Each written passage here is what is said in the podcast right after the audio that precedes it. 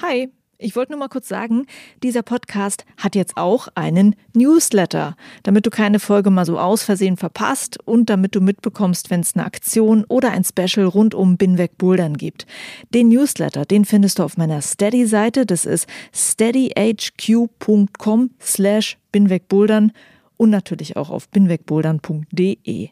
Das war's. Viel Spaß mit dieser Folge die wachsen ja auch über Jahrhunderte, Jahrtausende, Jahrzehntausende und sind oftmals dann halt einfach mal 500 Meter hoch oder so, also 500 Meter gestapelte Korallen. Und das bleibt als Gestein natürlich erhalten. Hi und willkommen zur Folge 89 von Binweg Bouldern. Ich bin Juliane Fritz und der Mann, den du eben gehört hast, das ist Richard Hofmann. Der kann sehr gut erklären, wie eigentlich die Felsen entstanden sind, an denen wir klettern und bouldern. Er ist Geologe und Paläontologe, der selbst auch klettert und bouldert. In unserem Gespräch haben wir uns ein paar Gebiete vorgenommen und Richard erzählt zum Beispiel, wie Fontainebleau, das Elbsandsteingebirge, Frankenjura und Co., wie die dort entstanden sind, wo sie eben heute sind.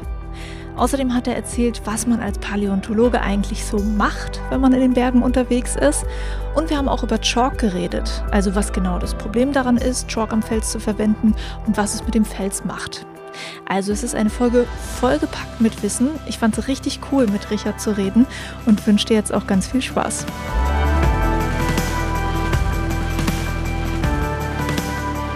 Dieser Podcast wird zum Großteil von Hörerinnen und Hörern möglich gemacht, die meine Arbeit finanziell unterstützen. Das ist mir eine wirklich große Hilfe, um Binweg Bouldern langfristig produzieren zu können. Wenn du möchtest, kannst du mir auch helfen, zum Beispiel über das Crowdfunding auf der Plattform Steady mit einem monatlichen Beitrag deiner Wahl. Als Dankeschön gibt es auch Extras und Goodies für dich von Binweg Bouldern. Oder es gibt den Binweg Bouldern Shop mit Shirts und Hoodies und auch damit kannst du meine Arbeit hier unterstützen. Alle Infos findest du in den Shownotes zu dieser Folge und auch auf binwegbouldern.de. Danke an alle, die diesen Podcast auf ihre Art unterstützen.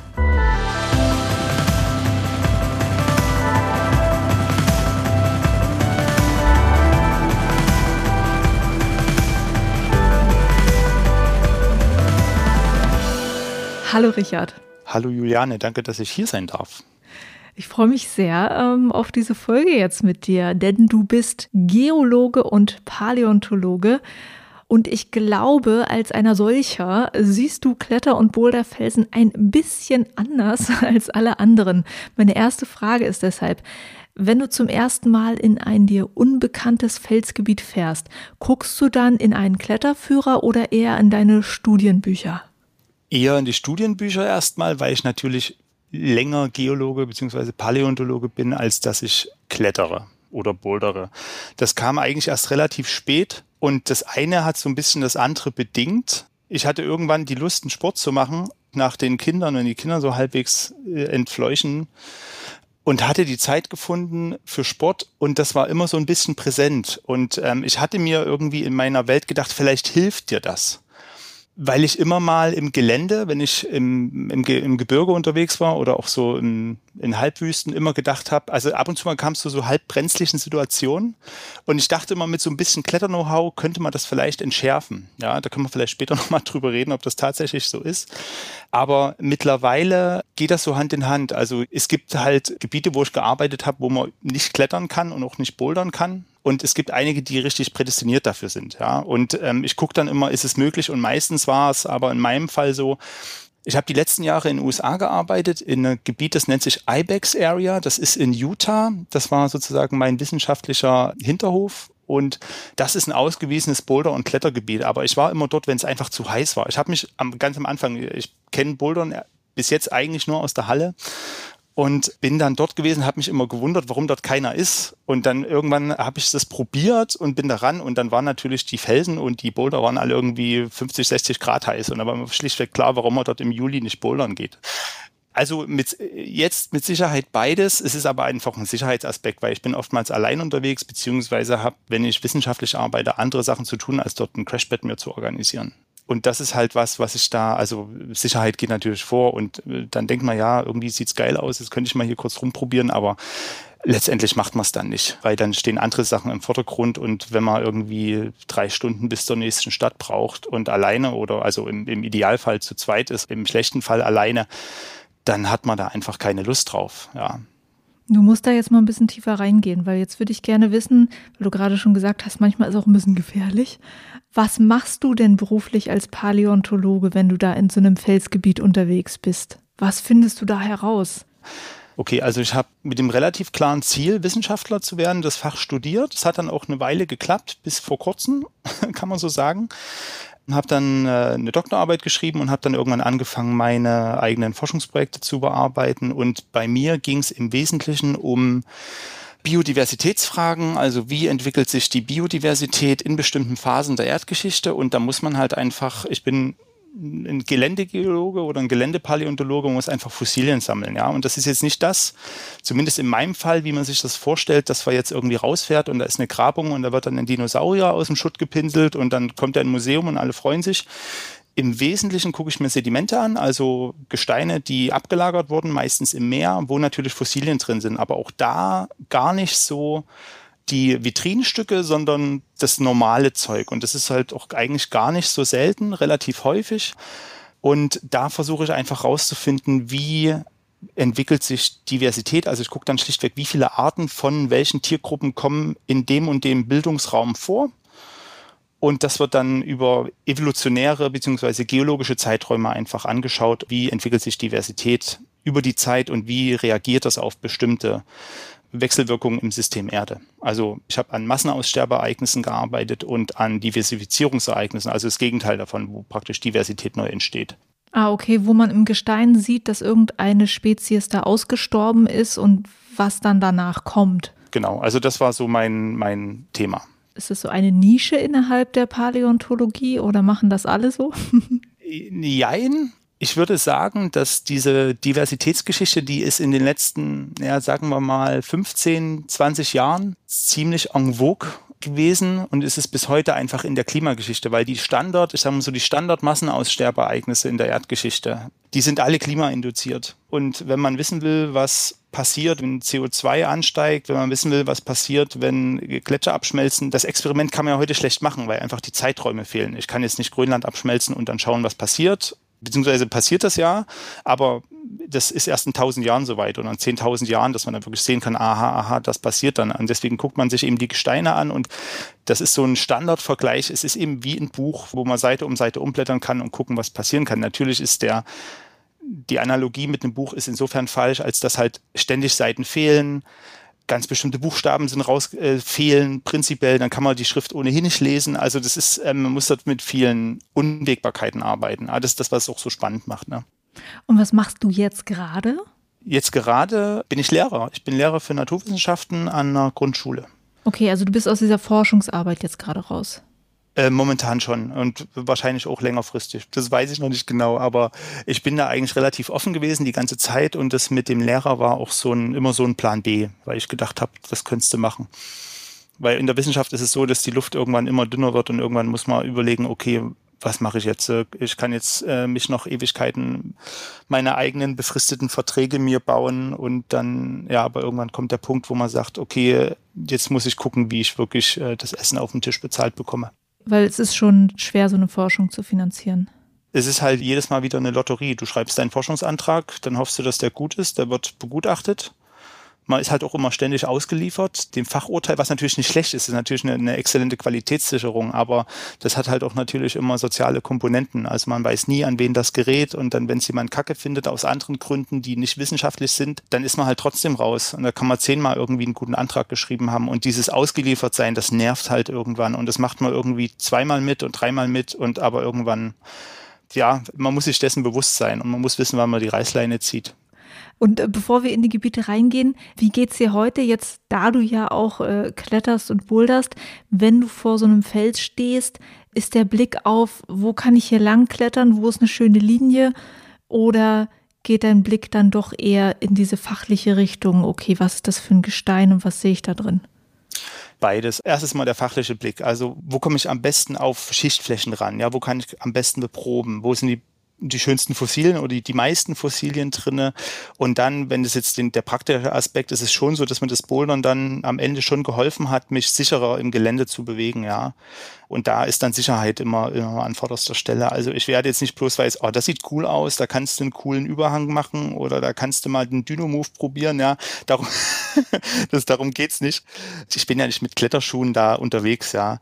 Aber das hat mir schon geholfen, selbstbewusster zu agieren und ein Gefühl dafür zu entwickeln, was ich halten kann und was nicht, ja. Also es, ich kann mich ganz dunkel dran erinnern, dass ich mal in irgendwann in Südtirol, das war ganz am Anfang meiner meiner Forschungskarriere sozusagen, da bin ich dann irgendwas hochgeklettert, weil es nicht anders ging und da habe ich mich extrem unsicher gefühlt und äh, das war so splittriger Kalk, da kommen wir vielleicht später noch dazu. Das ließ sich doof klettern und da habe ich extrem, obwohl das keine, das war jetzt von der Höhe her keine Herausforderung, selbst wenn ich da runtergefallen wäre, da wäre wahrscheinlich nicht viel passiert. Also man entwickelt dann ein eigenes Körpergefühl und da würde ich schon sagen, weil ich eben auch relativ viel in unwegsamem Gelände, wo auch die ein oder andere Stufe, die mal zwei, drei Meter ist oder vielleicht mal vier oder fünf, natürlich jetzt nicht reiner Fall, aber so, das kann man dann schon machen. Und das ist schon was, was ich sagen würde, was mich da weitergebracht hat. Wo das Bouldern und das Klettern halt so nützlich sein kann, in einem ganz anderen Beruf sozusagen. Dann äh, lass uns mal in die Gebiete einsteigen. Wir haben uns ja so ein paar ausgesucht, wo du auch meintest, okay, ja, da kann man was zu erzählen, beziehungsweise auch teilweise welche genommen, wo man weiß, okay, das kennen viele Leute auch. Und wir fangen mal bei dem Gebiet an, wo ich glaube, also schon im Vorgespräch gehört zu haben, dass dir das auch irgendwie am Herzen liegt und du das auch gut kennst, und zwar das Elbsandsteingebirge äh, slash Baratal in Sachsen. Das ist ja nun wirklich ein legendäres Klettergebiet, also mit einer großen Kletterhistorie. Aber wir steigen quasi anders in die Historie ein, und zwar in die Historie der Felsformation dort. Wie also sind die Sandsteinfelsen dort in Sachsen dorthin gekommen? Also die sind im Prinzip in einem Meeresarm, das ist in einem Meeresarm abgelagerter Sand. Als äh, Analogbeispiel würde heute mir der Ärmelkanal am ehesten einfallen muss ich das so vorstellen, bloß eben ein bisschen andersrum. Also das Meer war dann in die andere Richtung, aber das jetzt, das sind jetzt Details. Es ist ein Meeresarm, der den Abtragungsschutt der umliegenden Inseln aufnimmt, ja. Und der war relativ schmal, ja, also ungefähr 30, 40 Kilometer, wenn es hochkommt, je nachdem, wie hoch der Meeresspiegel zu welcher Zeit war. Wir sind da in der Kreidezeit, man hört manchmal Elbtalkreide. Das betrifft nicht unbedingt das, was man an die Tafel malt. Das heißt zwar, die Kreide ist ja früher wirklich in Kreidetagebauen abgebaut worden und ist aber ein anderes Gestein. Aber die Kreidezeit heißt wegen der Kreide Kreide. Ja, das ist schon so. Und im Elbtal ist es so, dass zu der Zeit war der Meeresspiegel ein bisschen höher als heute, ungefähr 50 hm, Meter, so genau kann man das nicht sagen, weil die Kreide eine, eine Warmzeit war. Also es gab keine Gletscher zu der Zeit, zumindest keine großen Landgletscher und äh, es war relativ warm. Und in Mitteleuropa guckten halt so einige Inselchen aus dem Wasser. Und eine Insel wäre das, was man heute das Lausitzer Bergland nennen würde. Also das heißt auch in der, wenn man sich so Karten von damals anguckt, also Rekonstruktion, es gibt ja keine Karten von vor 90 Millionen Jahren, ja. Äh, dann ist praktisch der Lausitzer Block als Insel ausgehalten. Und äh, nach Süden, nach was heute Süden ist, war damals auch schon Süden, äh, würde das Erzgebirge kommen als Rumpfgebirge. Also das Erzgebirge war damals ein schon fast runter erodiertes ehemaliges Hochgebirge. Und der Abtragungsschutt aus diesen Gebirgen, das war damals wahrscheinlich so ein Hügelland, ja, vielleicht ein paar hundert Meter hoch. Das Klima war vermutlich wärmer als heute, aber monsunal, also es gab heftige Regenfälle. Und die haben das umliegende Gestein relativ schnell kaputt gemacht. Und das, was dann übrig bleibt, ist immer Quarz. Quarz ist das nicht nur das häufigste Mineral in der Erzkruste, sondern ist auch das beständigste, neben jetzt Diamant, aber das ist natürlich äh, viel, viel seltener, ja. Also Quarz bleibt immer übrig. Die ganzen anderen Gesteine oder Minerale werden aufgelöst, gehen kaputt und werden weg. Und das, was man heute hat, ist im Prinzip der Rest von den umliegenden Bergen. Und das war auch wahrscheinlich relativ stürmisch, das sieht man an bestimmten Sedimentstrukturen, die man in diesen Gesteinen finden kann. Aber im Grunde genommen ist es wie so ein Halbgraben und das war dieser Meeresarm. Und da haben, haben sich im Prinzip wie in so einem Kuchenteigschichten diese Gesteine abgelagert. Und das sind Sandsteine und die gehen aber dann Richtung Dresden da war dann sozusagen das offene Meer und da gab es dann Kalk und sowas, Kalkablagerung, also richtige Meeresablagerung. Der Sand ist dann auch relativ schnell weg, weil die einfach nicht so schnell kommen und nicht so weit kommen. Die werden dann abgelagert und gut ist. Manchmal, wenn man auf der Autobahn A4 durch Dresden fährt, das Stück, was mehr oder weniger durch Dresden geht, dann guckt man so nach Südosten bei gutem Wetter, Wetter sieht man dann schon den Lilienstein. Da sieht man im Prinzip diesen Halbgraben. Da guckt man direkt in den Meeresarm rein angeschnitten. Und das, was übrig ist, sind die ganzen Steine, also Lilienstein, Pfaffenstein. Das sind Reste von dieser Sedimenttafel, die da drin steckt. Punkt. Okay, ich muss nochmal ver äh, versuchen, mir das jetzt wirklich gut vorzustellen. Also das, was wir sehen an Sandstein, ist im Prinzip ein abgetragenes Gebirge. Genau, also der Schutt oder das, was von dem Schutt noch übrig ist, der umliegenden Inseln und Gebirge da drauf. Genau, und es wurde halt von diesem Meeresarm, der dort geflossen ist, wurde das abgetragen. Und dann, als das Wasser weg war, blieben die Felsen übrig oder wie, wie kann man sich das vorstellen? Die Felsen bleiben dann nicht so, also da steckt ein bisschen Zeit drin. Also wir sind jetzt in der Kreidezeit von vor ungefähr 90 Millionen Jahren. Das ist erdgeschichtlich gesehen ziemlich jung, ja, auch wenn es immer weit weg klingt. Also und dann was passiert, wenn, wenn sich Sediment irgendwo ablagert, dann lastet das ja auf der Erdkruste und die sinkt dann nach und nach ein. Also immer wenn ich oben was drauf tue, das ist wie bei einer Luftmatratze, wenn ich was auf eine Luftmatratze rauf tue, dann sinkt es ein. Und wenn ich jetzt immer mehr Sediment da drauf packe, sinkt das langsam ein und das Sediment wird dann zu Gestein und sinkt ein bisschen in die Erdkruste. Und dann durch tektonische Prozesse in Europa, wenn man sich jetzt den Kontinent vorstellt, gibt es da mehrere Sollbruchstellen, also tektonische Zonen, an denen Stücke der Erdkruste aneinander vorbeigleiten. Und das ist wie so ein, man kann sich Holzstücke vorstellen, die irgendwie so, so nur halb gut aneinander passen. Und wenn man da den Rahmen schüttelt, dann geraten die ein bisschen durcheinander. Und so ist es auch an der Elbe. Also da, wo die Elbe lang fließt, ist im Prinzip so eine Störungszone. Und daran wurde das ein bisschen gehoben. Daran, an so einer Struktur ist auch das Erzgebirge nochmal neu hochgehoben worden. Und deswegen ist das jetzt weiter oben. Also das, deswegen kann man auch nicht genau sagen, ob der Meeresspiegel wirklich so weit oben war, dass da, wo heute Dresden ist, wirklich das Meer war. Also das kann man so genau nicht rekonstruieren. Kann man vielleicht schon, aber das würde jetzt viel zu weit führen.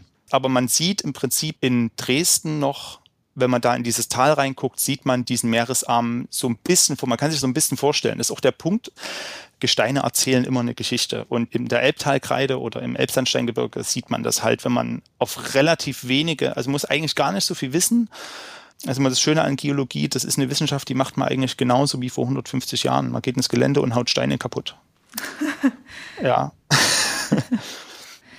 okay, also äh, das ist das Elbsandsteingebirge beziehungsweise das Baratal, was da ja auch ist was ich jetzt halt vom Bouldern kenne, äh, das Elbsandsteingebirge eher so wandernd.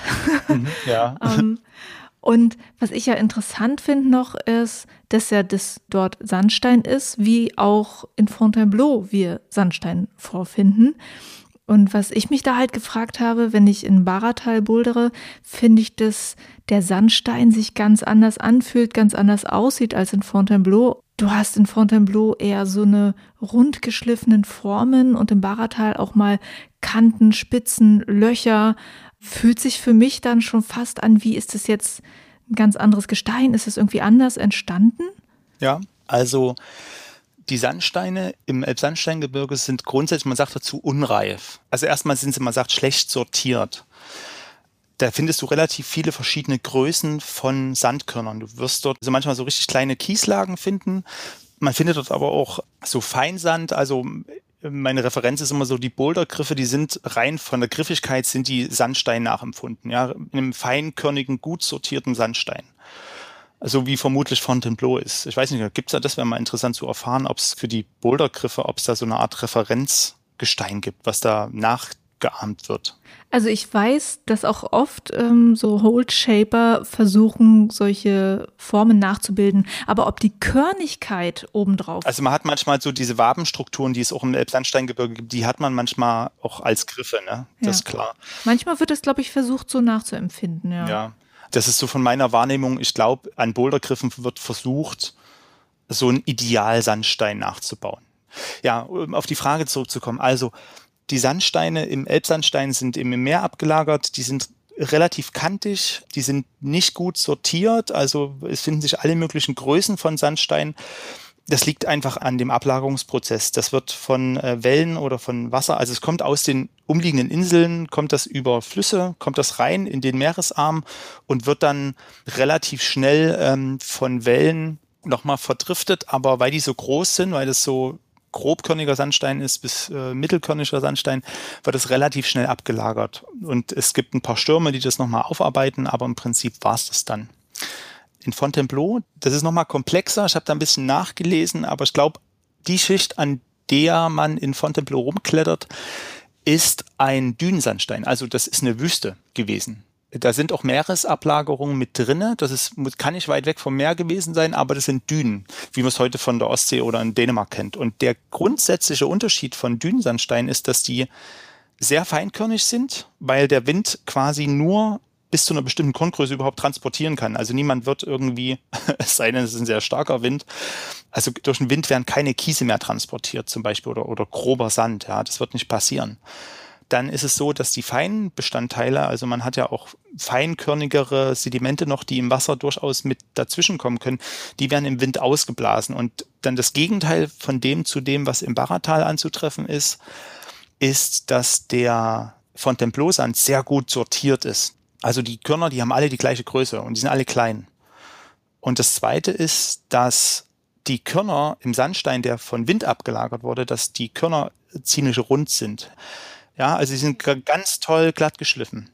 Und so sind die Körner vom Wind abgelagerten Sandstein, weil durch diesen Prozess im Wind stoßen die ständig zusammen und machen sich kaputt. Das passiert im Wasser nicht, weil im Wasser ist die Energie, mit der die Körner zusammenstoßen, nicht so groß, weil das Wasser als Medium praktisch die Energie wegnimmt. Ja. Und deswegen hält der Sand auch nicht so gut zusammen. Der dürfte viel bröseliger sein in Fontainebleau. Und auch durch diese gute Sortierung pappt der nicht so gut zusammen. Wir haben ja auch Sandmangel für Baustoffe, aber diese Sande, die, die Dünensande kann man schlichtweg nicht zum Bauen benutzen, weil die pappen nicht zusammen, wenn die mit Zement zusammengebracht werden zum Beispiel. Ja. Das ist ein großes Problem. Und das, glaube ich, ist der grundlegende Unterschied von Fontainebleau im Vergleich zu anderen Sandbouldergebieten oder Sandsteinbouldergebieten wie eben Sparatal.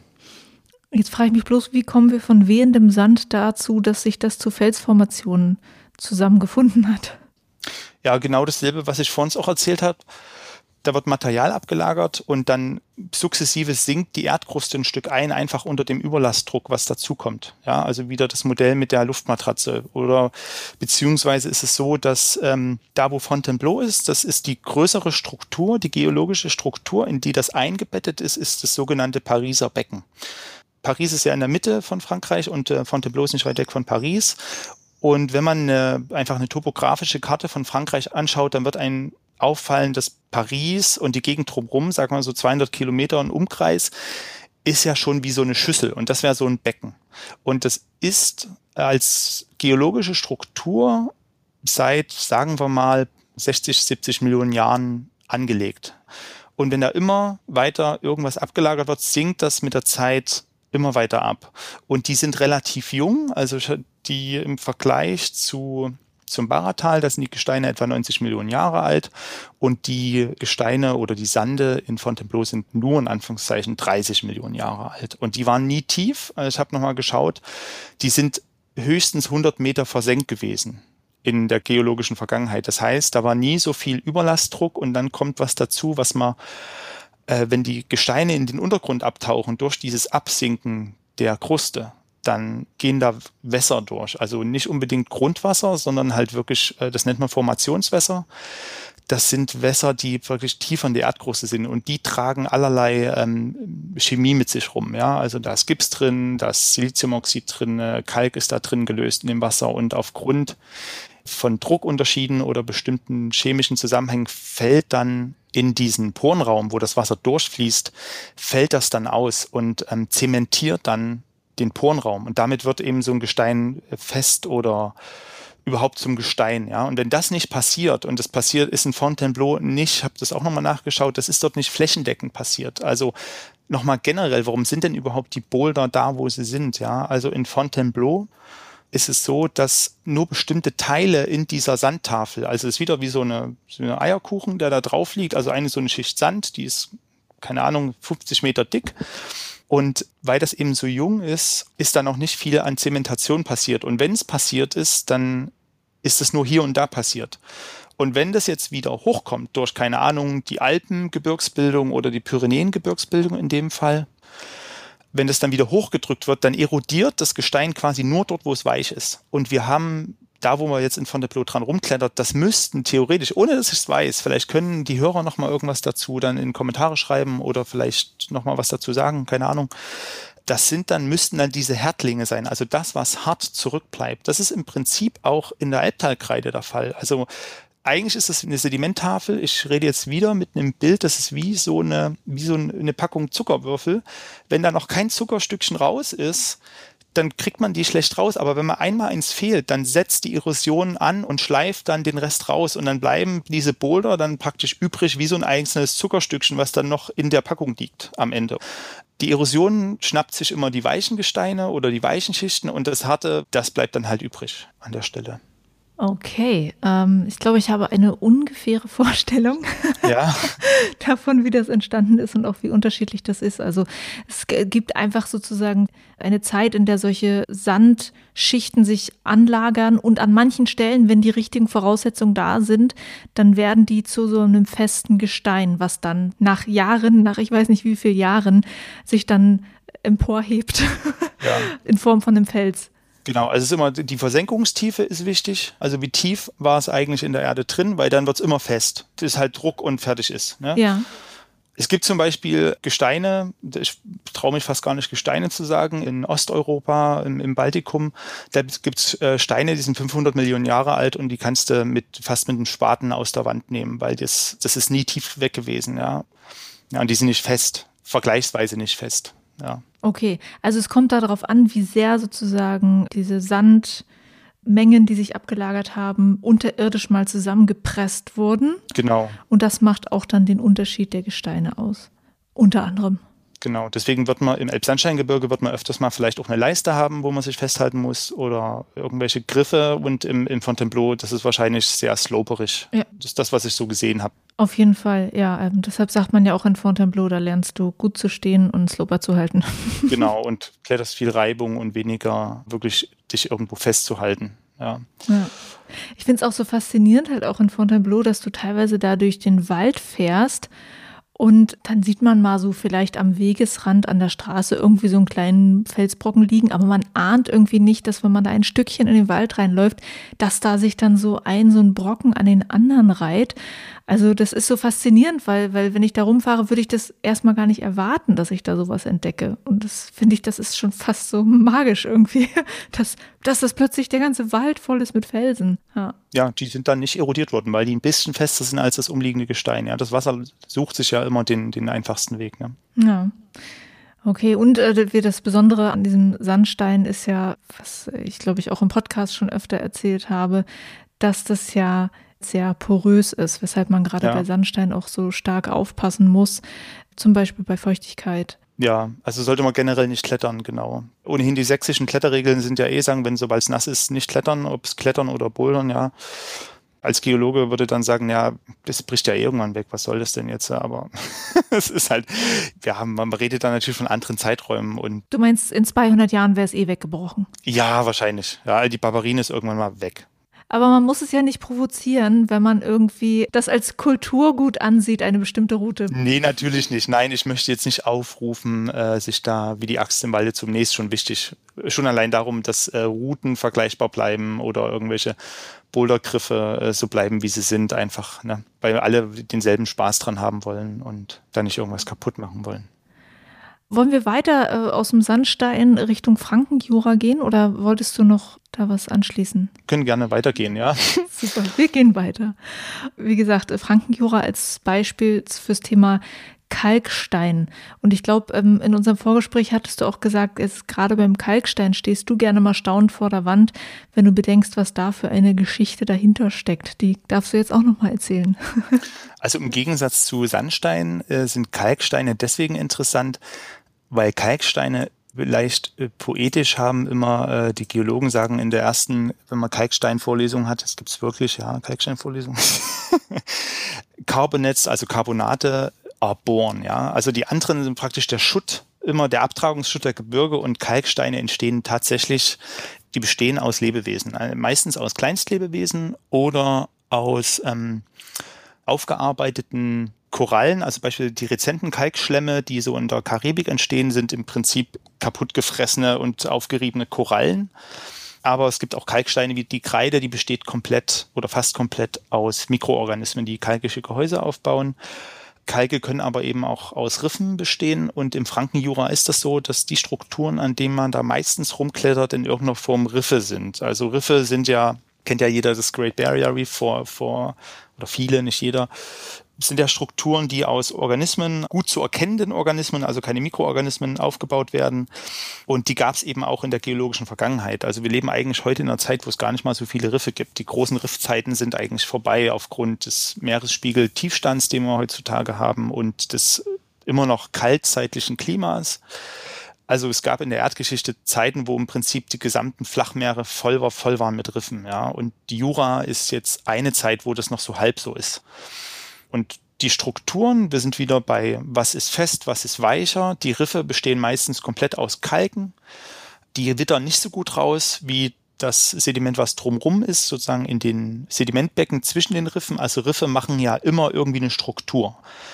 Äh, entweder wachsen die auf Atollen, dann kann man, sieht man das, oder eben an Kontinentalrändern wie das Great Barrier Reef und die wachsen ja auch über Jahrhunderte, Jahrtausende, Jahrzehntausende und sind oftmals dann halt einfach mal 500 Meter hoch oder so, also 500 Meter gestapelte Korallen. Und das bleibt als Gestein natürlich erhalten. Wie alt ist das denn, was wir jetzt im Frankenjura sehen? Vor wie vielen Jahren war das mal irgendwann vor unter Wasser? Da muss ich, ähm, 150 Millionen Jahre. Ich weiß, das ist in der Tat, da müsste ich nochmal nachschauen. Aber so die Ecke rum. Also Jura ist so grob 150 Millionen Jahre. Okay, und was für Lebewesen siehst du? Also kann man da heute noch drin sehen? Also die Hauptriffbildner dort waren Schwämme. Also heutzutage sind die meisten Riffe werden von Korallen gebildet, auch in einer Wassertiefe von, sagen wir mal, so 0 bis grob 30 Meter, weil Korallen ja eine Symbiose eingehen mit äh, Organismen, die das Sonnenlicht brauchen. Ja, also die haben Organismen da drinnen in ihrem Kalkskelett, die Photosynthese betreiben und das ist eine Symbiose, also die beziehen da Energie letztendlich.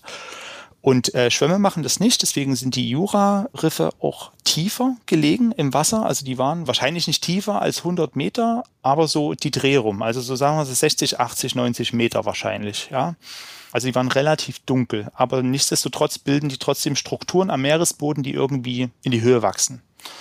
Und man kann die aber relativ schlecht und selten finden, weil, und das sind wir wieder bei den Porositäten, was ich gerade eben erzählt habe, diese Riffe sind primär poröse Gesteine, weil die ja, man kann sich das ja vorstellen, da gibt's ja viele äh, kleine Höhlen und irgendwelche Löcher in so einem Riff. Und das ist genau das, wo dann im Nachhinein, wenn es dann zu einer Versenkung kommt, also wenn, was ich vor uns erzählt habe, wenn die Erdkruste sich absenkt und diese Wässer, das ist da, wo die dann reingehen und alles auskristallisieren.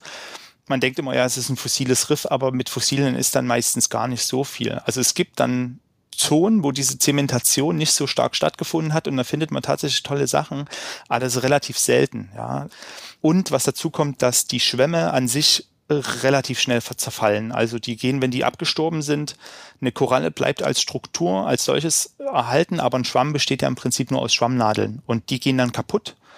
Und das ist zwar trotzdem irgendwie hart, wo dann der nächste Schwamm drauf wachsen kann, aber die kann man als solche nur noch selten erkennen. Und da braucht man dann mal ein Sturmereignis oder so, was die so kaputt macht, dass die sofort eingebettet werden und dass man das dann so noch als Fossil dann 90 Millionen Jahre später oder 120 Millionen Jahre später noch als Fossil finden kann.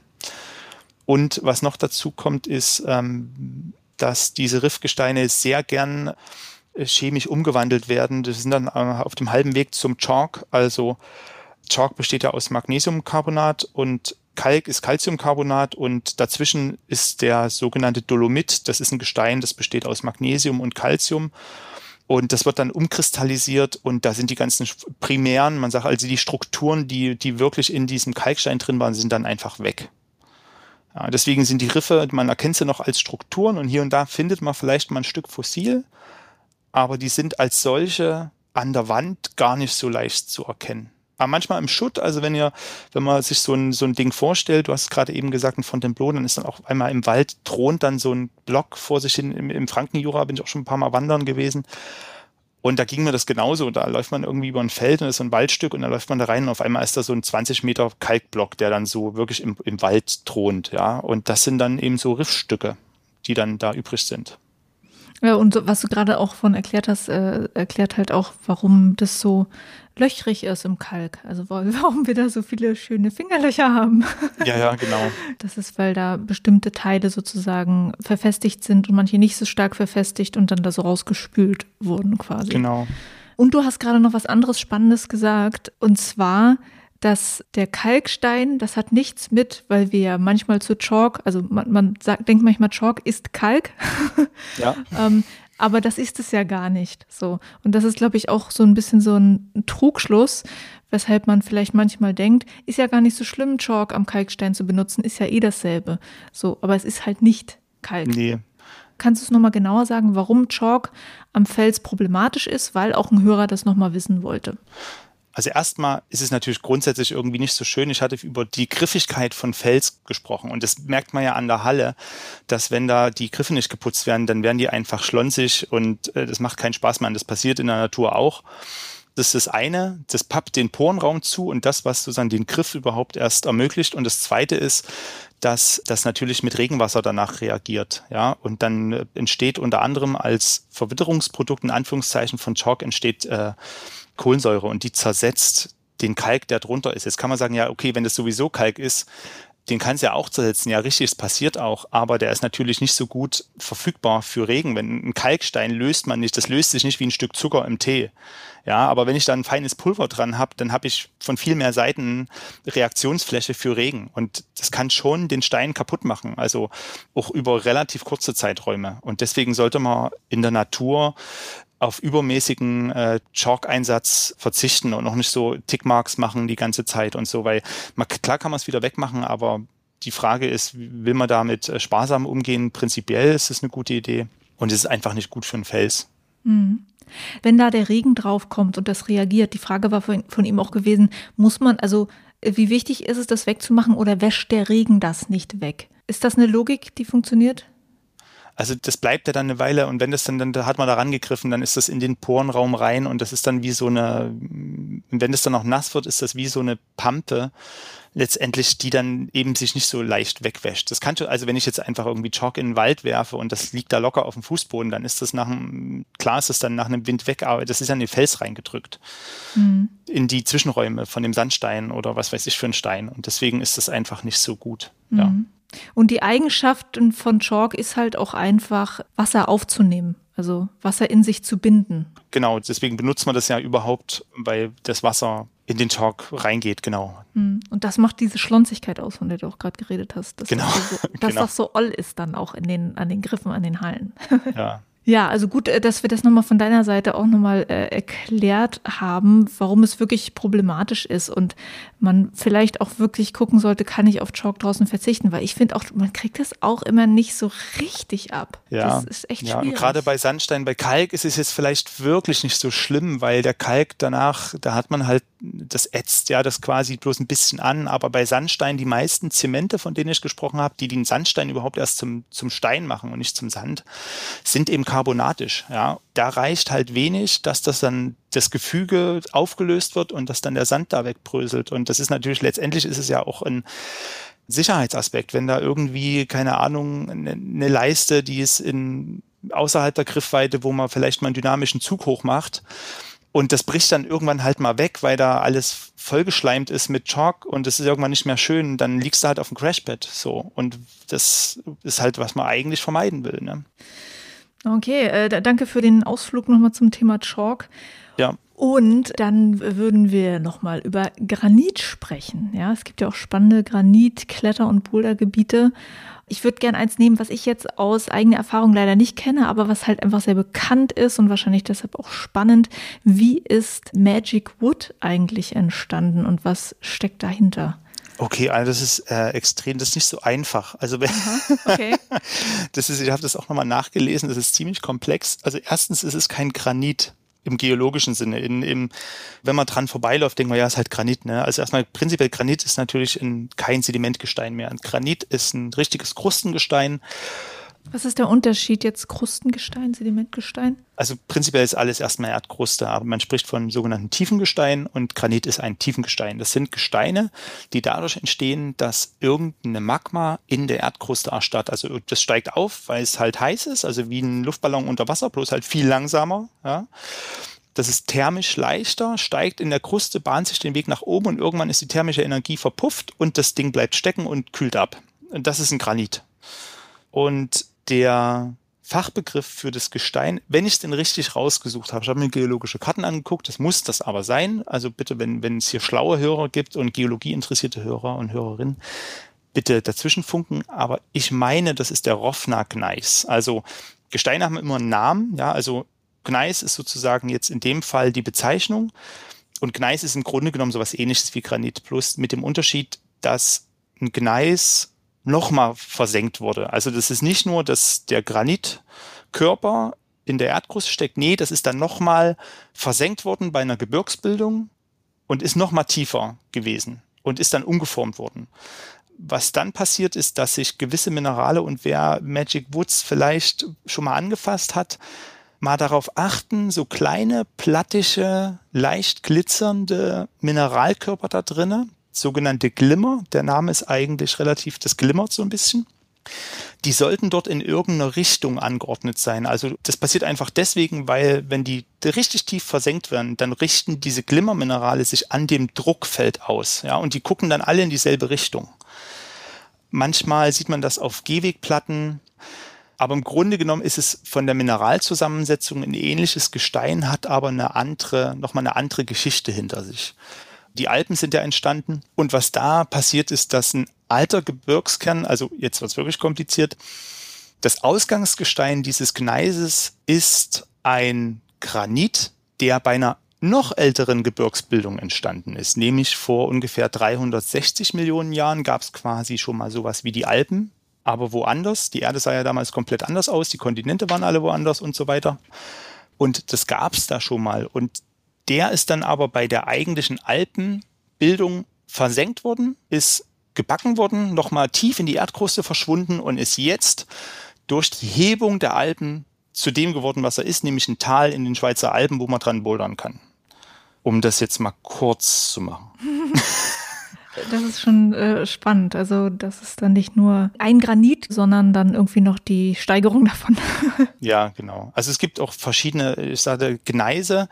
Es kommt immer auf die Mineralzusammensetzung an. Und es gibt Sedimentgesteine, die eine ähnliche Zusammensetzung haben wie Granite. Und wenn die gekocht werden, dann kommt im Prinzip dasselbe am Ende bei raus. Und da streiten sich oftmals die Gelehrten drum, ob das Ausgangsgestein von einem Gneis eben irgendwie ein Sediment war oder ein Granit. Ja. Und in dem Fall ist es aber, glaube ich, relativ klar, dass es ein Granit war. Auf jeden Fall, um nochmal auf die Ausgangs, auf den Ausgangsimpuls dieses Podcasts zu gehen, wenn man sich schon einen Kletterführer kauft, dann kann man sich vielleicht noch die 10 Euro noch mit drauflegen und kann noch irgendwie einen Gesteinsführer kaufen und dann kommt man schon relativ weit und kann mit wenigen Beobachtungen eigentlich einiges schon erzählen über den Hintergrund der Gesteine. Ja. Wenn man sozusagen noch eine Abendlektüre nach dem Klettern haben möchte. genau, wenn man dann abends am Lagerfeuer sitzt, was, was man hoffentlich auf dem Zeltplatz macht und nicht im Wald, dann kann man da nochmal nachschmökern und vielleicht ist das dann nochmal ganz interessant das sich zu Gemüte zu führen, was die Geschichte der, der Gesteine ist. Ja. Ich finde es jetzt schon echt spannend, weil es einem so vor Augen führt, wie alt und wie viel das Gestein halt schon durchgemacht hat, ja, ja. wie alt es alles ist. Das ist echt faszinierend so, ne? Und wenn man sich dann so denkt, ja, wir treten das jetzt mal alles ab hier und so, mhm. weil wir da irgendwie alle, alle dran bouldern gehen. Das ja. ist auch irgendwie krass. Es geht dann ganz schön schnell, dass man es irgendwie äh, wieder alles abträgt, glaube ich. Wenn so ein Bouldergebiet dann sehr beliebt ist, oder? In geologischen Zeitraum vielleicht ja, es wäre ganz, mal ganz interessant, das sich im Zeitraffer vorzustellen. Also so, so 100 Millionen Jahre in eine Stunde und dann so praktisch eine halbe Sekunde klettern Leute dran rum und dann ist weg. das ist irgendwie ganz süß eigentlich, ja.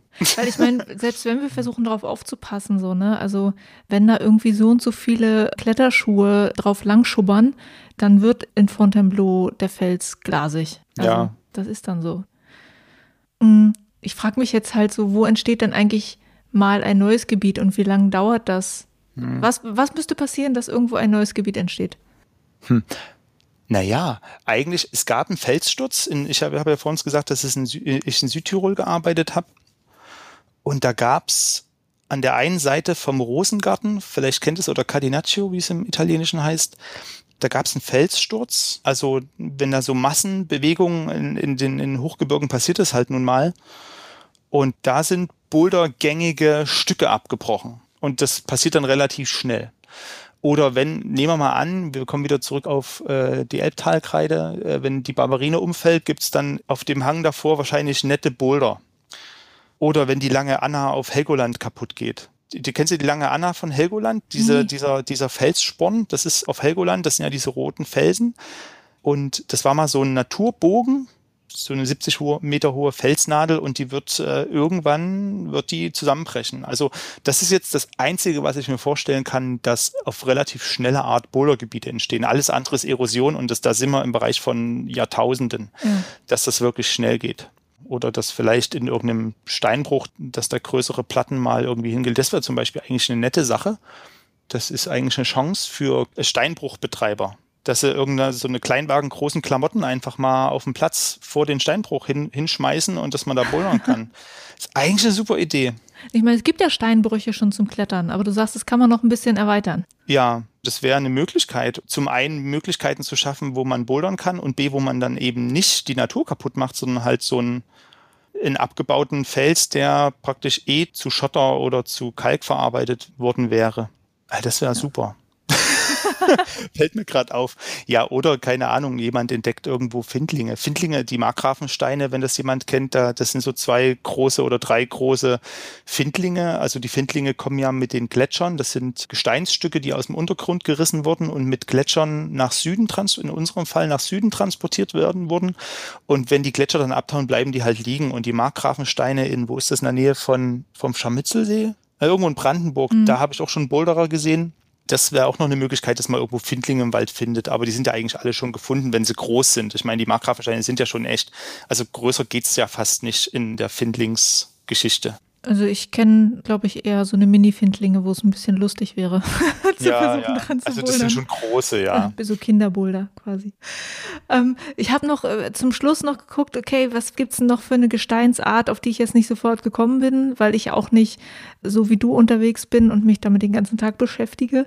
Aber ich habe gesehen, es gibt zum Beispiel auch noch Vulkangestein, zum Beispiel äh, in Glees in Rheinland-Pfalz. Ja. Was kann man dazu denn noch erzählen? Also das in Glees ist im Prinzip ein Vulkanausbruch. Das gehört ja zur Eifel und die Eifel ist in, äh, ein Gebiet, wo vulkanische Aktivität herrscht, bis heute noch. Und wo vor gar nicht allzu langer Zeit, also wir reden da so im 10er bis 100.000 Jahre Bereich, wo äh, Vulkane ausgebrochen sind. Und Glees ist eine Decke von so einem Vulkangestein. Da ist die Lava wirklich lang geflossen und ist irgendwann erstarrt, irgendwann also relativ schnell, zumindest geologisch gesehen. Und äh, da kann man rumbouldern. Das ist ja diese, das passt auch, weil das ist ja alles nach irgendwelchen ähm, Mordor oder also das hat einen Herr der Ringe Bezug und Mordor ist ja auch vermutlich, weil wir da ja den Schicksalsberg haben, in ist das da fast alles Vulkangestein wahrscheinlich. Redest du jetzt gerade von, von Mittelerde, als ob es wirklich wäre? Weil in Glees ja die, der Boulderpark, das sind ja die ganzen Spots da, die haben ja alle Namen von, von Herr der Ringe. Von Mordor tatsächlich. Und das passt, weil das ja auch in Mordor würde ich erwarten, dass da Vulkangesteine sind. Und ähm, das Besondere bei dem Gestein ist, dass das sehr frisch ist und das extrem scharfkantig und gar nicht so sehr. Ich habe äh, ein bisschen recherchiert, da steht auf, auf der Seite der Betreiber steht da wegen dem Quarz, da ist also lustigerweise gar kein freier Quarz drin, also sind keine reinen Quarzkristalle drin. Wie es normalerweise wäre dort quasi? Nee, nicht normalerweise, ja, also es gibt viele Gesteine, wo Quarz als reines Mineral drin vorkommt, aber das ist in dem nicht so. Da ist das Quarz an andere Mineralien oder Minerale in dem Gestein gebunden, ist jetzt aber gar nicht wichtig. Was bei Vulkangestein immer der Fall ist, ist, dass die Grundmasse, also das, was der Hauptteil des Gesteins ist, hat ein, ein Stück weit, das nennt man Glas. Das hat jetzt nichts mit Glas zu tun, wo man durchgucken kann. Aber wenn jemand schon mal diese Achat-Pfeilspitzen, die man manchmal auf so Trödelmärkten angeboten bekommt, die dann angeblich von irgendwelchen Ureinwohnern geschnitzt wurden, das ist im Prinzip vulkanisches Glas. Und das macht in kleiner, also es sind nicht so große Brocken, aber in klein macht das einen Großteil der Grundmasse aus und das extrem scharfkantig. Also an, ähm, das ist auch relativ schwierig zu klettern, wie ich gelesen habe. Und das liegt unter anderem daran, dass das ganz schöner Finger- und Handballenkiller ist, das Gestein. Also das ist wirklich, wirklich scharfkantig. So, aber im Mikrobereich. Also nicht so, dass man da jetzt sich die Hände aufreißt im Sinne von, ich habe mich an einem Messer geschnitten, sondern das macht wirklich die, die Hornhaut auf den Fingern weg innerhalb von kürzester Zeit. Und das ist vielleicht besonders daran, ja. Und es ist da nochmal noch mal zum Chalk zu kommen. Diese relativ jungen vulkanischen Gesteine sind chemisch sehr instabil, weil die von der chemischen Zusammensetzung ist es alles extrem angreifbar für allerlei Säuren. Also das geht chemisch schnell kaputt. Das ist eins der instabilsten Gesteine, die es gibt, obwohl es sehr fest aussieht. Aber das ist das, was zuerst weggewittert wird. Und die ganzen Minerale, die da drin sind, das sind die ersten, die weggelöst werden. Ja, deswegen bleibt der, der Quarz am Ende des, am stabilsten, die stabilste Verbindung und eine der härtesten Verbindungen, die so in, in den Häufigkeiten vorkommt. Und ähm, das ist da ja gar nicht drin. Die ganzen Minerale gehen chemisch, die verwittern chemisch total schnell. Und deswegen sollte man da auch aufpassen mit Chalk nochmal. Ist es da erlaubt denn? Hast du das gesehen? Oder? Das weiß ich gerade gar nicht genau. Weil ähm, klingt ja fast so, als ob das auch logisch wäre, das da gar nicht zu benutzen. Wahrscheinlich ist es vom primär vom Gestein gar nicht notwendig, weil man da eh mit, mit seinen ganzen Wunden an der Wand kleben bleibt. nee, müsste, müsste man nochmal nachschauen, ja. Also auch da im Natur immer sparsam mit Chalk umgehen. Mhm, auf jeden Fall. Was ich ja an Felsen auch so spannend finde und wahrscheinlich auch du, ist, dass man sich die so anguckt und dann da so Formationen sieht und meint, da hat sich irgendwie jemand künstlerisch ausgetobt und Tiere und Gesichter geformt oder sonst was. Mhm. Äh, ich habe zum Beispiel mal einen Sandsteinfelsen gesehen, der sah so aus wie so ein Teller, auf dem so, so eine Ladung Pancakes geschichtet sind. Das habe ich dann einfach den Pancake-Felsen getauft. Ja. Kannst du dich an einen Fels erinnern, der dich auch so von der Form her beeindruckt hat und wo du dann auch gleich auch erklären konntest, warum sieht er aus, wie er aussieht? Ja, also was mich jedes Mal wieder abholt, sind diese orange-gelb-weißen Felsen im Westen der USA, im Zion National Park, also Zion geschrieben, Zion National Park. Die formen dort Schluchten und die gibt's aber in den USA ziemlich, die sind weit verbreitet da. Also die gibt's Utah, Nevada, Colorado. Es ist auch ein und das zusammenhängendes Ablagerungsgebiet. Und zwar ist das eine Riesenwüste gewesen.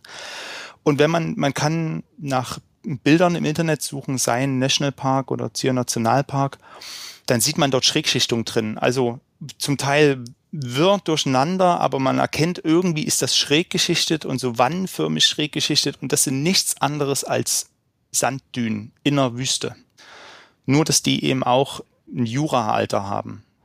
Und das ist beeindruckend, weil man sieht es eigentlich mit, ich komme immer wieder zurück, mit ein bisschen Wissen sieht man und kann man erkennen, was da los war.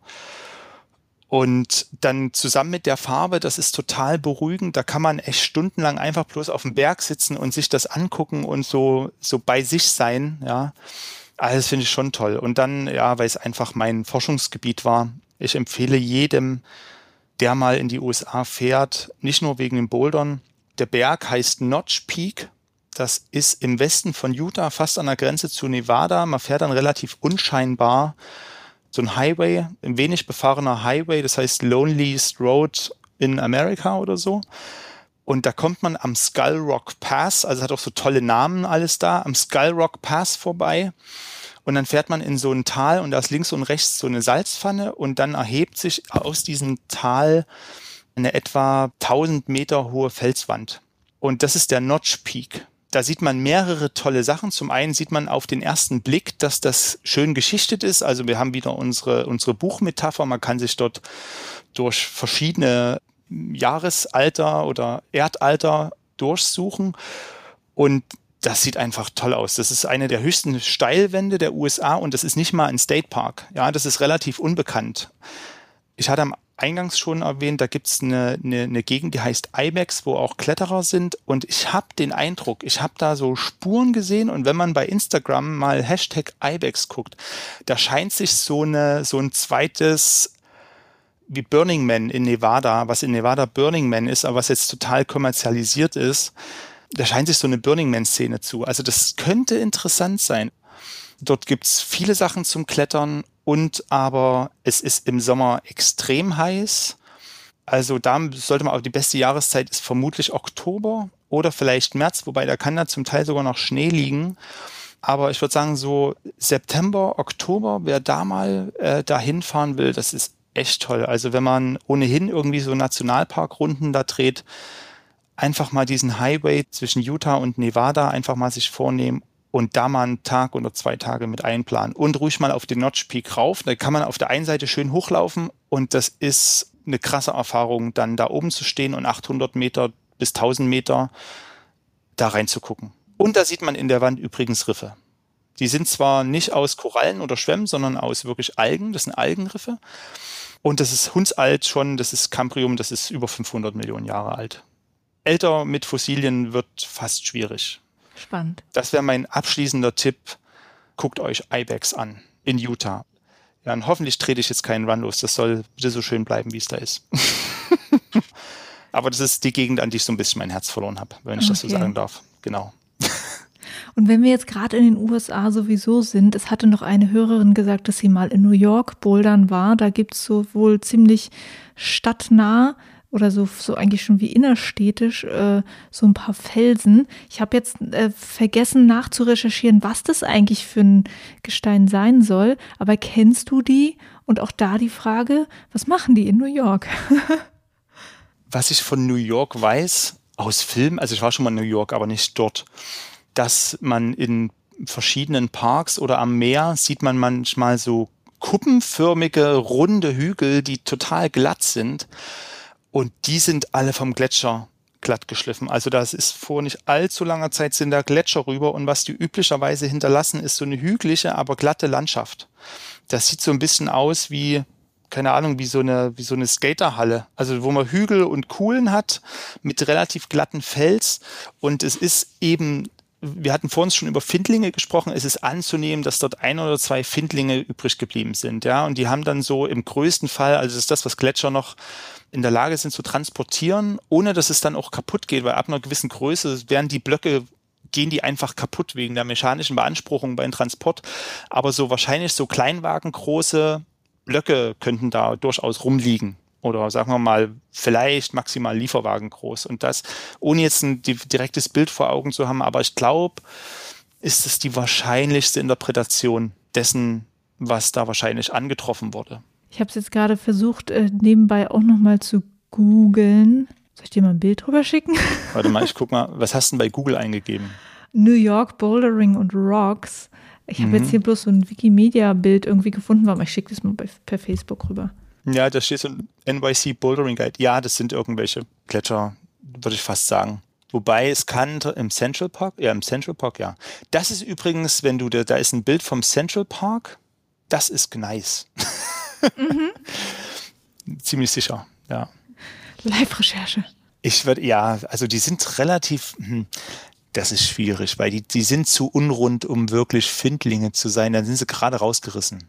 Dann sind das eventuell die, die Abbrüche, wo der Gletscher das abgemacht hat. Okay, also die Felsabbrüche, von denen du vorhin auch schon mal kurz ja. geredet hast. Ja. Ich weiß nicht, ob das jetzt zufriedenstellend war, aber so ein bisschen, so ein bisschen hin und her recherchiert von uns hier.